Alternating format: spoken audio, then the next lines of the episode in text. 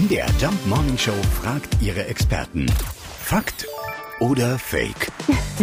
Ich sehe schon die vielen leuchtenden Augen. Was wäre das schön, ha? Aber stimmt das wirklich? Macht wir glücklich? Biertrinker und Beziehungsexperte Erik Hegmann hat die Antwort. Das ist richtig und ganz viele Menschen wissen das auch. Deswegen wird auch so viel Bier getrunken.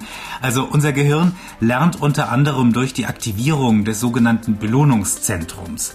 Das schüttet jetzt Glückshormone aus, eines dieser Glückshormone ist Dopamin. Das heißt, was gut schmeckt und was uns gut tut. All das sorgt für eine solche Dopaminausschüttung und eben für die Glücksgefühle. Einerseits ist es natürlich beim Bier auch der Alkohol, der das Belohnungszentrum schon mal so derart aktiviert, dass tatsächlich Suchteffekte eintreten können. Aber auch ein Bestandteil von Gerstenmalz, der unterstützt vermutlich diese Wirkung.